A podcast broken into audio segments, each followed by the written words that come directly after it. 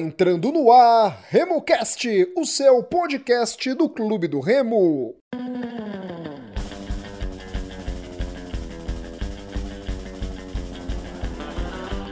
Salve, salve galera que se liga aqui no RemoCast. Esse é o pós-jogo de Águia de Marabá 0, Clube do Remo 1 a quarta vitória azulina no Campeonato Paraense, a quinta vitória do Leão em seis jogos no ano de 2020. Lembrando que teremos hoje no programa Gilberto Figueiredo e Murilo Jatene. O Igor está em Santarém curtindo o filhão, curtindo a família. Igor que ganhou um sobrinho nesse na última sexta-feira, o Arthur, mais um azulino, tem nome de ídolo da equipe do Leão.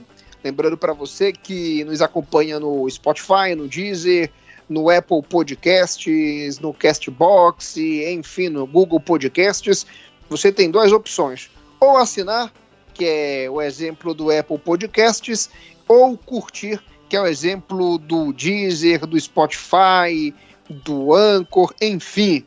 Você está ajudando a equipe aqui do RemoCast. Estamos também nas redes sociais, Instagram, Twitter, Facebook, RemoCast33, gmail.com é o nosso e-mail, remocast33, arroba gmail.com. Tudo bom, Murilo? Abraço, meu amigo. Salve, Rodolfo. Salve, meu parceiro Beto. Um abraço pro Igor. Tamo junto. Fazer mais um pós-jogo aí. Mais uma vez o Leão venceu, mas não convenceu. Mas esse jogo aí, alguns poréns são aceitáveis. Tudo bom, Beto? Um abraço, meus amigos. Um salve para toda a galera que tá ligada no Remocast. E estamos aí para debater essa vitória do Leão, mais uma vitória importante para a continuação da competição, do Parazão e também para dar rodagem para o time aí, né? Vimos um mistão em campo e vamos debater aí, ver o que, que a gente pode tirar de proveito desse jogo. Muito bem, meu irmão. A equipe do Clube do Remo que conseguiu mais uma vitória no Campeonato Paraense, como eu falei ainda há pouco, a quarta em cinco jogos disputados. O Leão, que está na terceira colocação do estadual, todos os jogos da rodada de número 5 do Campeonato Paraense já foram concluídos. A gente vai bater aqui os resultados para você que nos acompanha.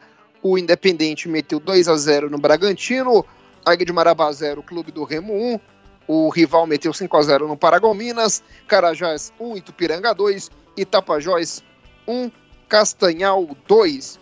O líder é o rival com 12 pontos, saldo de 5. O clube, saldo de 8, perdão. O Castanhal é o segundo, 12 pontos e saldo de 5. O Remo é o terceiro, 12 pontos e saldo de 3 e o Paragominas é o quarto colocado, saldo de um gol. O Paragominas tem nove pontos ganhos. Próximo jogo do Clube do Remo no dia 1 de março, diante da equipe do Carajás, a volta do Leão ao Baenão, Clube do Remo e Carajás. Murilo, uma vitória ontem do Leão, Remo que sofreu um pouco de sufoco, mais por demérito seu do que mérito da fraca equipe do Águia de Marabá, hein, Murilo? É isso aí, Rodolfo. Mais uma partida, mais um azerinho ali burocrático. É, foi bom para dar movimentação para os atletas na rodagem do elenco, para a gente ter oportunidade de, de ver o Nininho voltar, para o Gelson começar uma partida e o Hélio poder finalmente jogar na dele, né? porque até então também muitas críticas ao pobre garoto que sempre entrava na podre. O Hélio entrava como lateral direito, como ala pela direita, em algumas ocasiões, ano passado, por exemplo, teve uma partida que ele entrou como lateral esquerdo. Então, sempre essas condições aí até absurdas que colocava o menino. E ontem ele teve oportunidade de jogar na função dele e conseguiu dar uma assistência para o Giovani. Mas assim, o que me preocupa muito é o que o Jacques está enxergando na partida. Ele demora muito para tomar decisão. É, eu acho um absurdo ele, como treinador, ficar na beira do gramado perguntando para jogador se ainda dá. Primeiro porque o Kila, juntamente com o Fábio, é, trouxe os equipamentos de GPS para os jogadores. Eles monitoram ali quanto que cada jogador correu durante a partida. Tem tecnologia para isso, se não estiver sendo feito dessa forma, mas tem como. E aí você tem uma. A, ao lado da fisiologia, você tem como saber quanto que um jogador pode correr por partida. Qual que é o limite daquele atleta. E aí, você fica na beira do gramado perguntando se ainda dá pro cara. Jogador nenhum gosta de sair da partida. Então ele vai dizer que dá. E outra, se ele não tem a tecnologia para auxiliar ele nessa condição, tem um olho clínico. Porra, daqui eu tô vendo que o cara tá com um palmo de língua para fora. E aí ele fica perguntando se ainda dá pro Nininho, se ainda dá pro Gelson. Sendo que a gente tá vendo que não tem condições. Os caras estavam sem ritmo, os jogadores estavam sem ritmo, naquele gramado horroroso do Mangueirão, que suga ainda mais do atleta. E as alterações, ele fez a primeira alteração com 32 minutos do segundo tempo, a segunda com 37 e a última com 44. Ou seja, são alterações que, no meu entendimento, para ele o jogo tava tranquilo, tava bom. E não tava. De certa forma, a gente não sofreu com os avanços do Águia. Foi um jogo até bem controlado. Mas que o Remo não propôs nada no segundo tempo. Então foi um jogo horrível para quem assistiu. A gente não teve a oportunidade de, de ver alguns outros jogadores que a gente tem curiosidade. Por exemplo, eu acho que o Giovani no segundo tempo estava muito isolado. Então, teria necessidade de que esse centroavante descesse e ajudasse na construção das jogadas. Por que não colocar o garoto Wallace? O Gelson estava morto de cansado. Por que não colocar o Pingo? É isso que eu questiono. Djalma fez uma partida segura, como todo mundo já conhece o Djalma. Então, meu entendimento foi muito melhor do que todas as partidas que o Chaves jogou. É, é complicado. Sim, eu acho que não, não sou favorável à demissão do Rafael Jacques, como tem muita gente falando, não acho que isso essa seja a solução, mas eu penso que o trabalho não está evoluindo da forma que deveria estar nesse momento. O Águia fez simplesmente a, a mesma coisa que o Paysandu, colocou uma linha de três ali no meio de campo e impediu é, a, a saída de jogo do Remo. Sequência foi a quantidade de passes errados absurda do Jansen e principalmente do Robinho, que sem condições a partida do Robinho, a gente fala dele mais para frente. E aí, Gilberto? É, o Murilo foi bem feliz no que ele, no que ele comentou. É, o nosso, nosso mistão, né, por assim dizer. Cara, a gente tem que considerar que teve um gramado muito pesado para jogar. Né, foi um gramado uh, pesadíssimo, que até dificultou um pouco o andamento das jogadas, mas é aquela coisa também, né? O jogador ele tem que ser inteligente. Se o gramado tá pesado em um certo local do campo, você não vai querer rodar a bola por ali, né? Você vai tentar fazer jogada com a bola rolando por uma outra parte do campo, ou então talvez tentar jogada aérea ou certas coisas. O que a gente viu é, o Remy insistindo é, em jogadas de profundidade e não conseguia. Tá? A gente até começou bem, tivemos alguma finalização, finalizações no início do jogo, né? O início do jogo foi bem intenso. Eu lembro muito bem se foi o Giovanni ou o Gelson que finalizou uma bola, até um passe do Nininho. O Nininho começou com uma energia boa no jogo, querendo mostrar serviço. Tá? É... Foi ali no início do jogo, né? Teve essa finalização, teve um próprio cruzamento do foi um cruzamento muito bom. Teve uma, uma entrada de cabeça. E, bom, esperando, esperando ali o time chutar de, de longe, tentar uma finalização, isso só foi acontecer lá aos 14 do, do primeiro tempo. Né? A sorte, como o Murilo falou muito bem, é que o time do Águia é limitado. O time do Águia é um time bastante, bastante limitado. No primeiro tempo atacou muito pouco. Tá?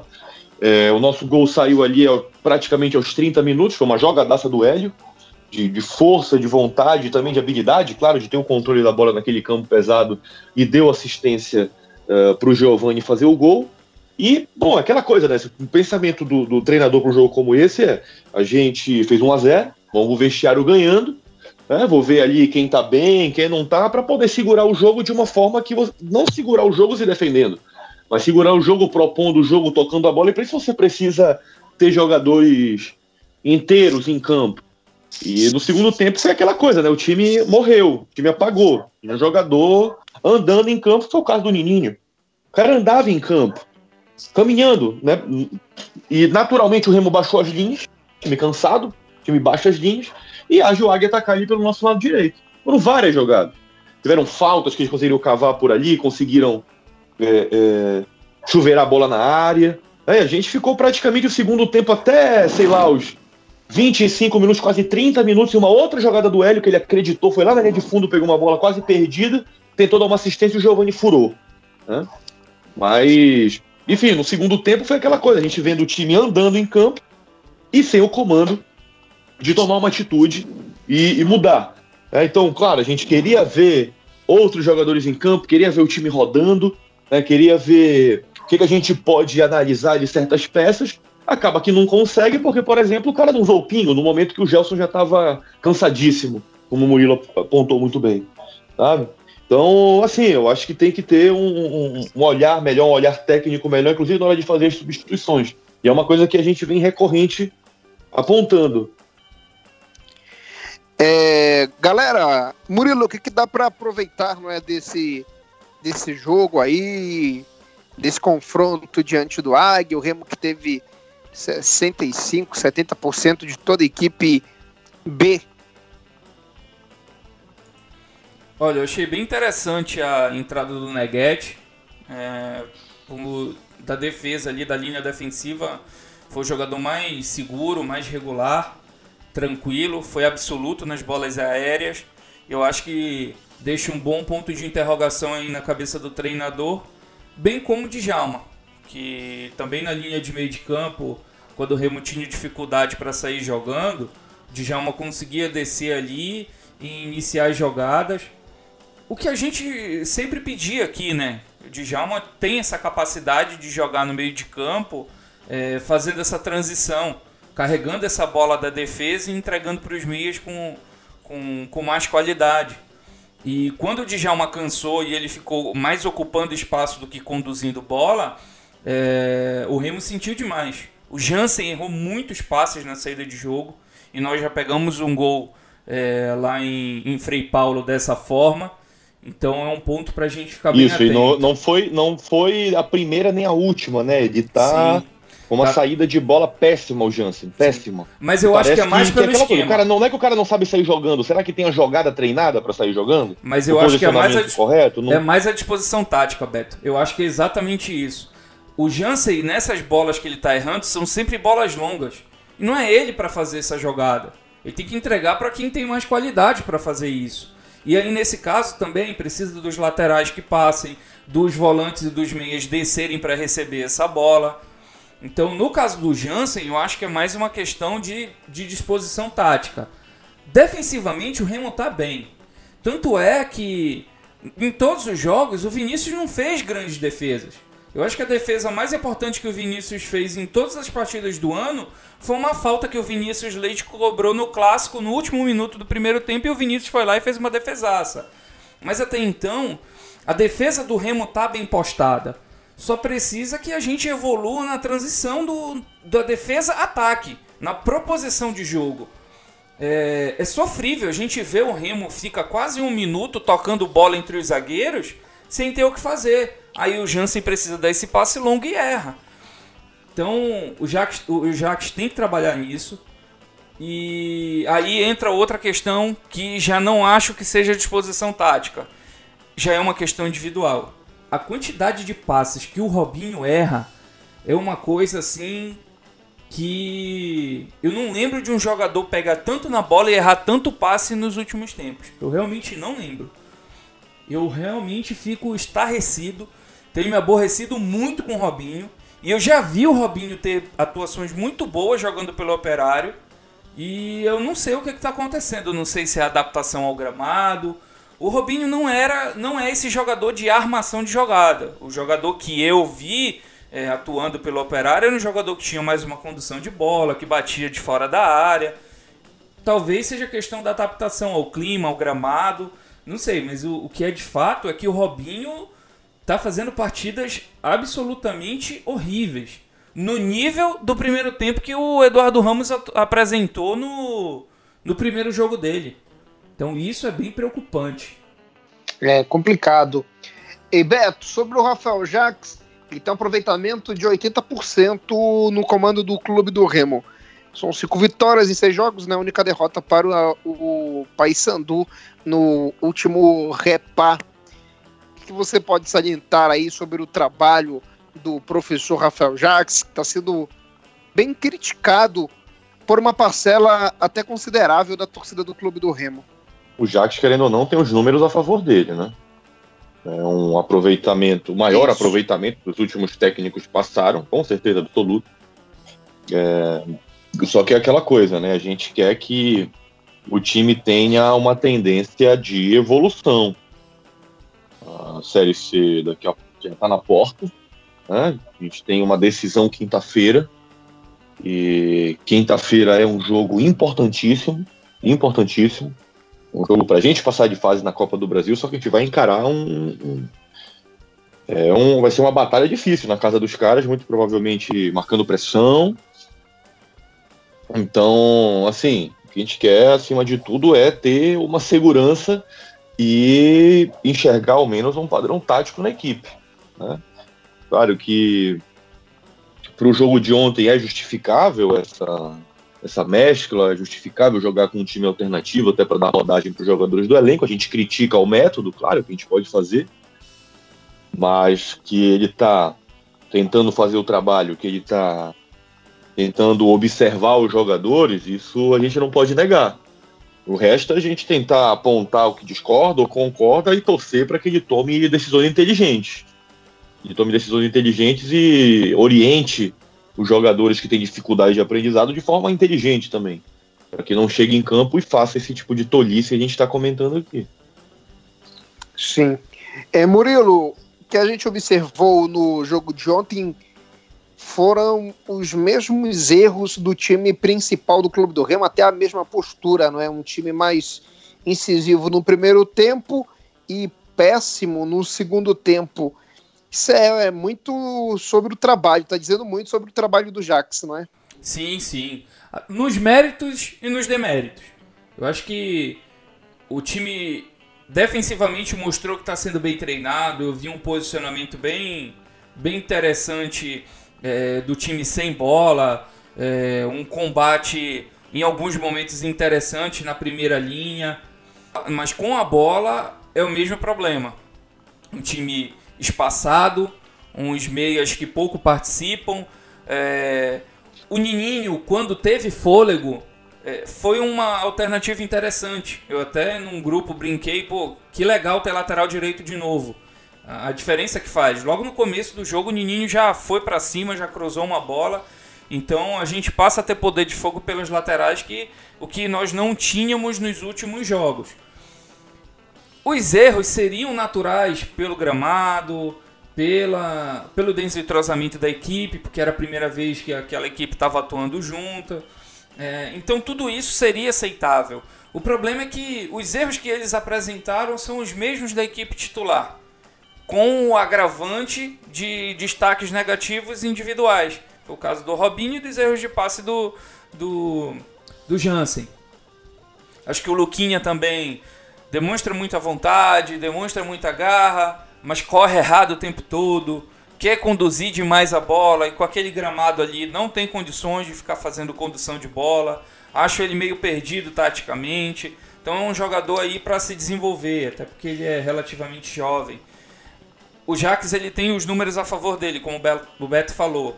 Mas como eu falei no começo do programa, acho que a evolução ainda não é o suficiente pelo tempo que que o Jacques teve para desenvolver esse trabalho, pelas peças que estão chegando.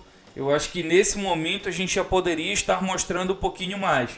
E para a próxima quinta-feira, aí eu já não vou cobrar desempenho. Aí realmente eu quero resultado, porque é importante é se classificar. Eu sei da situação crítica financeira que, que o clube se encontra. Então, para quinta-feira, isso aí a gente vai falar no, no pré-jogo é, eu não vou cobrar desempenho, não. Ali eu já vou cobrar resultado mesmo, porque nesse momento, naquela competição, a Copa do Brasil, o que importa é o resultado, é a vitória e a classificação.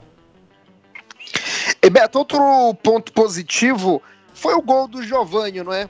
ele que não fez na estreia, mas ontem, segundo jogo dele, ele foi lá e fez o gol dele. Então, uma média de 0,5. E o mais importante, em todos os jogos do clube do Remo, um atacante pelo menos fez gol. O Jackson fez em três seguidos, o Wesley no primeiro jogo e no jogo diante da equipe do Frei Paulistano, o Gustavo Vermel foi lá e fez o gol e ele é atacante. Isso é importante, fazia muito tempo que a gente não observava o Remo com os atacantes fazendo gol, que foi a nossa deficiência principal na Série C do ano passado. Comente aí sobre o Giovanni, o que, que você pode destacar sobre o atleta, grandalhão.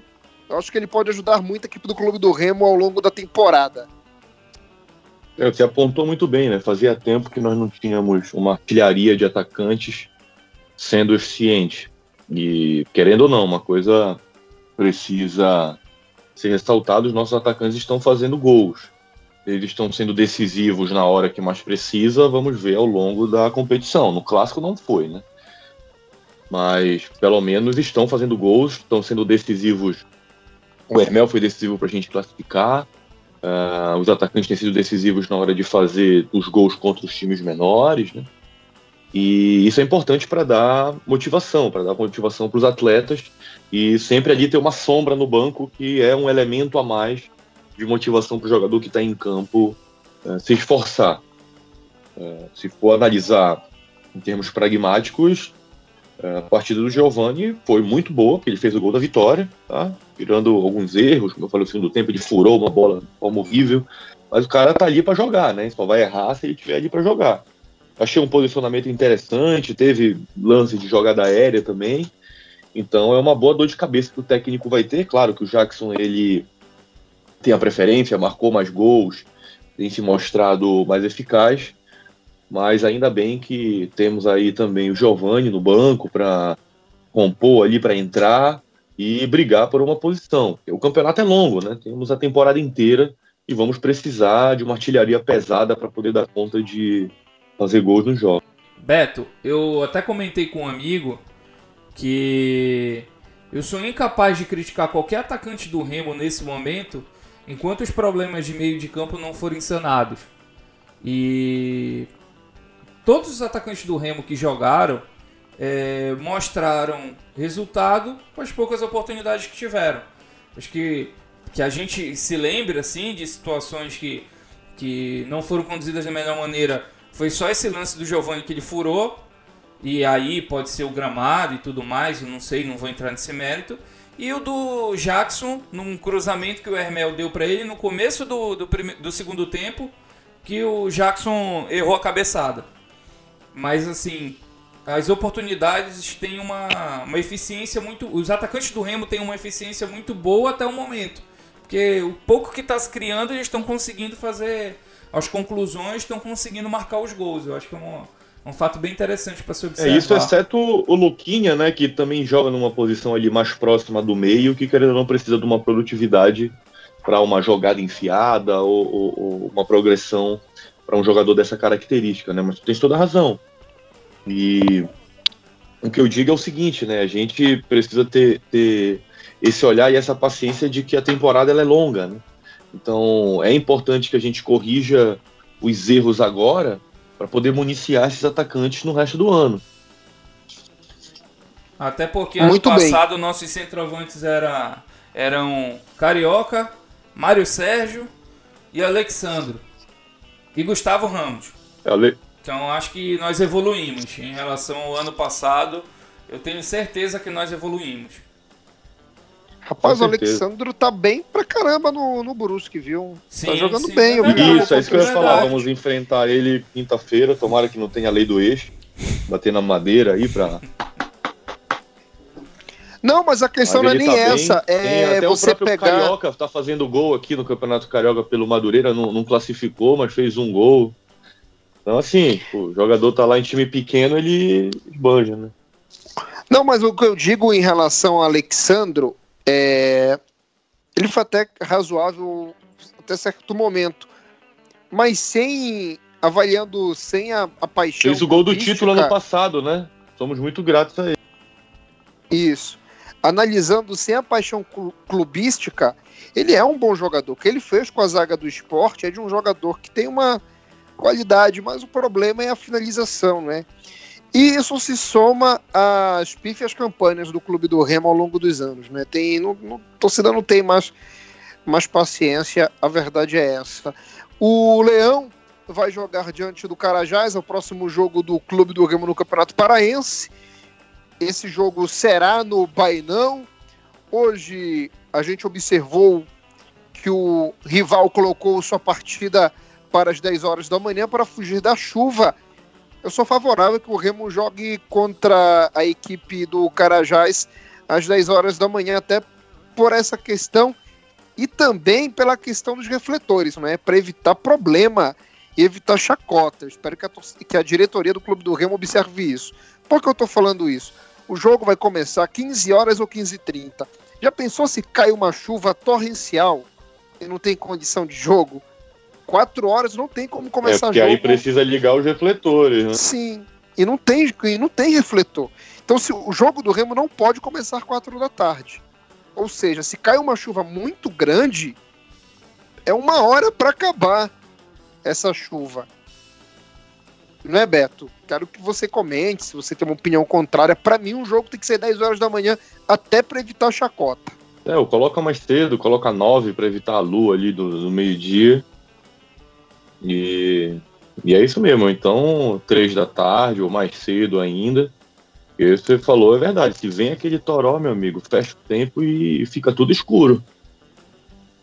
Não, já pensou se chove, tipo, torrencialmente, 15 começa a chover 15 horas, 14h30, aí inunda, alaga tudo o, o estádio. Aí não tem como a bola rolar. Meu, o juiz vai ter que esperar meia hora, uma hora. Rapaz, olha o Jaime tá entrando aqui, tô vendo o jogo do Cruzeiro com patrocinência, vai entrar o menino Jaime.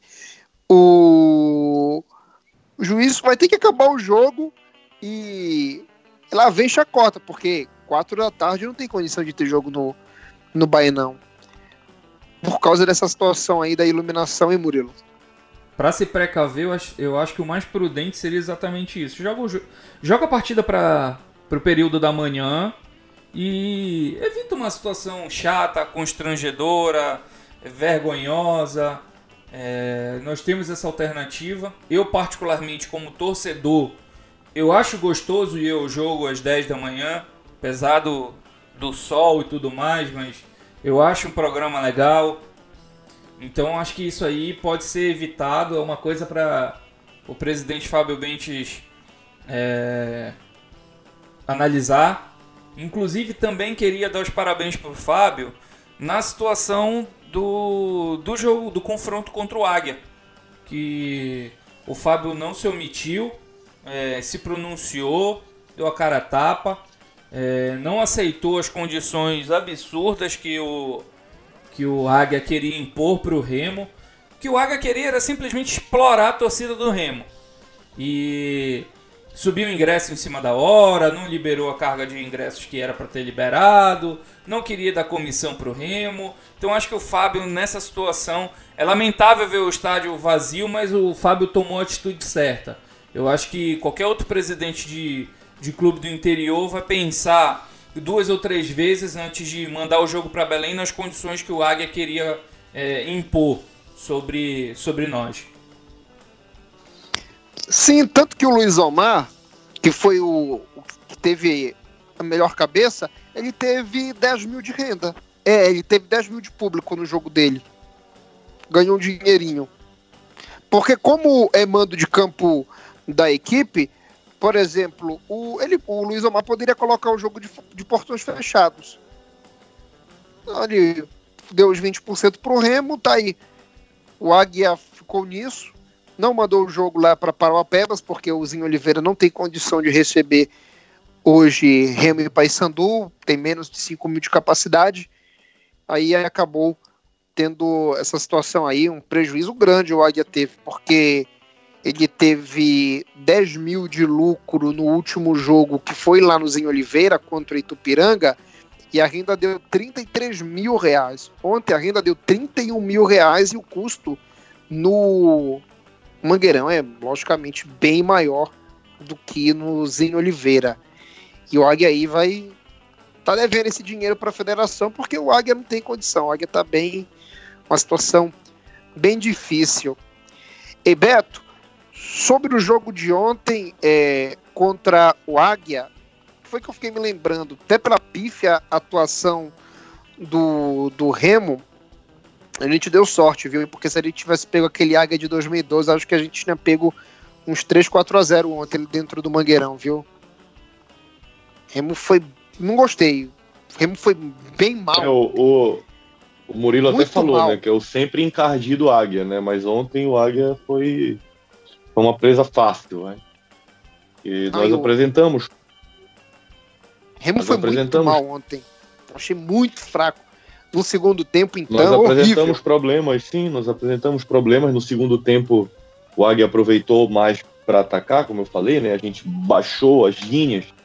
Então, tu tinhas ali um, um praticamente um 4-2-3-1, tinha aquela trinca ali com, com Robinho, Hélio e eu não lembro ali o outro jogador com, com, com o Giovanni, né?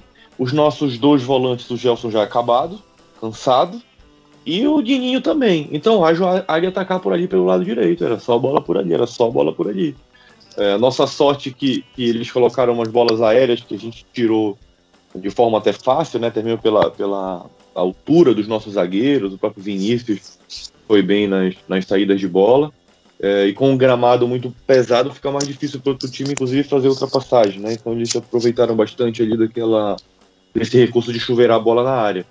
E a gente se deu bem e não aproveitamos os contra-ataques, né? Então era basicamente o Hélio tentando correr e, e, passe errado e bola enfiada de forma equivocada. Então é aquela coisa, a gente espera que, que isso sirva de observação para poder melhorar o time titular.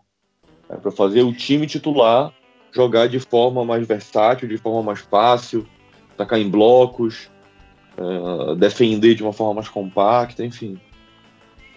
O Jaime acabou de dar uma atacada na bola, literalmente, viu? Uma benção, Jaime.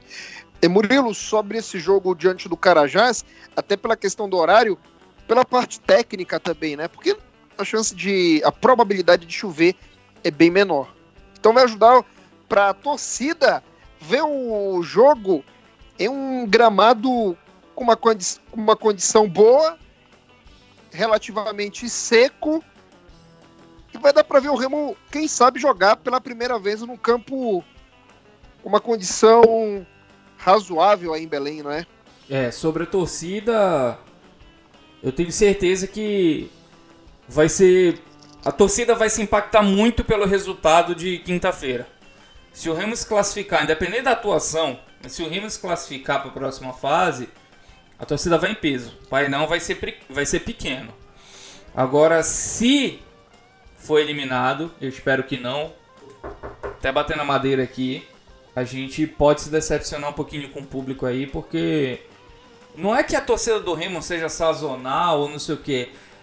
Não, o Fenômeno Azul sempre correspondeu, mas a gente já tá cansado, né? Mas ela é realista. A gente já tá cansado, cara, de decepção, de vergonha, de, de frustração.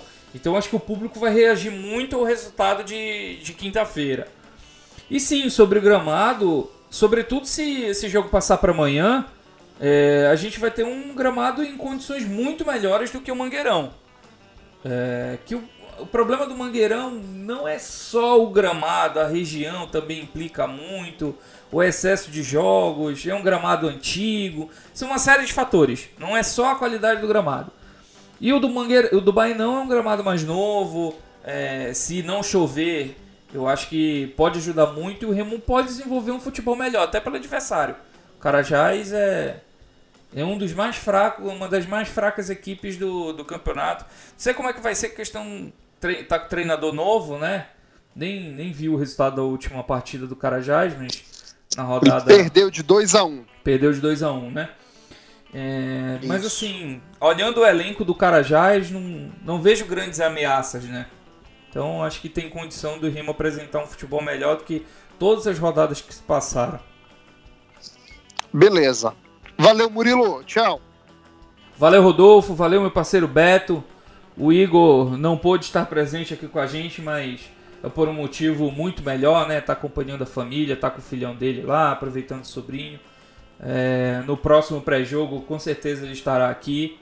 E valeu aí, galera. Nos sigam nas redes sociais. Estamos no Twitter, no Facebook, no Instagram. Lembrando, né, Rodolfo? Atingir mil seguidores no Instagram tem sorteio de camisas. Atingir mil, mil seguidores no Twitter também tem sorteio de uma camisa exclusiva do RemoCast, uma camisa não comercializada. Então, atingindo esses números aí, tem um, um sorteio bem legal para a torcida. Isso. Valeu, Beto. Tchau, mano. Valeu, meus amigos. Um abraço aí ao Murilo. Um abraço para ti, Rodolfo. E um abraço especial a todo o Fenômeno Azul, da galera que se liga, que ouve a gente aí no Remocast, liga nas nossas redes sociais, está sempre por dentro das novidades em primeira mão, né? Então é só se ligar aí nas nossas redes sociais, no Twitter, no Instagram, no Facebook e seguir a gente, assinar a gente nos agregadores de podcast. Tem muita coisa boa vindo por aí. Um abraço e até Isso. o pré-jogo. Valeu, mano. E essa cachorrinha aí, hein, quer participar do programa, é? É, tá quietinha agora, agora já tá, já tá de boa. No começo ela queria participar, não foi? É, ela tá. Tava com fome, agora já. Já matei o que tava matando ela. Beleza, então, mano. Tchau pra ti. Então, com o Gilberto Figueiredo e Murilo já tem, esse foi mais um RemoCast o podcast da equipe do Clube do Remo. Nos sigam nas redes sociais, RemoCast33, Twitter, Facebook, Instagram, e-mail remocast33, Spotify, Deezer, Apple Podcasts, Anchor, Castbox, Google Podcast, RemoCast33. A gente volta no pré-jogo de Clube do Remo e Brusque, a partida mais importante do Leão no ano e uma das mais importantes nos últimos anos devido à questão financeira. Um milhão e meio em jogo. Valeu, galera. Até lá. Tchau, tchau.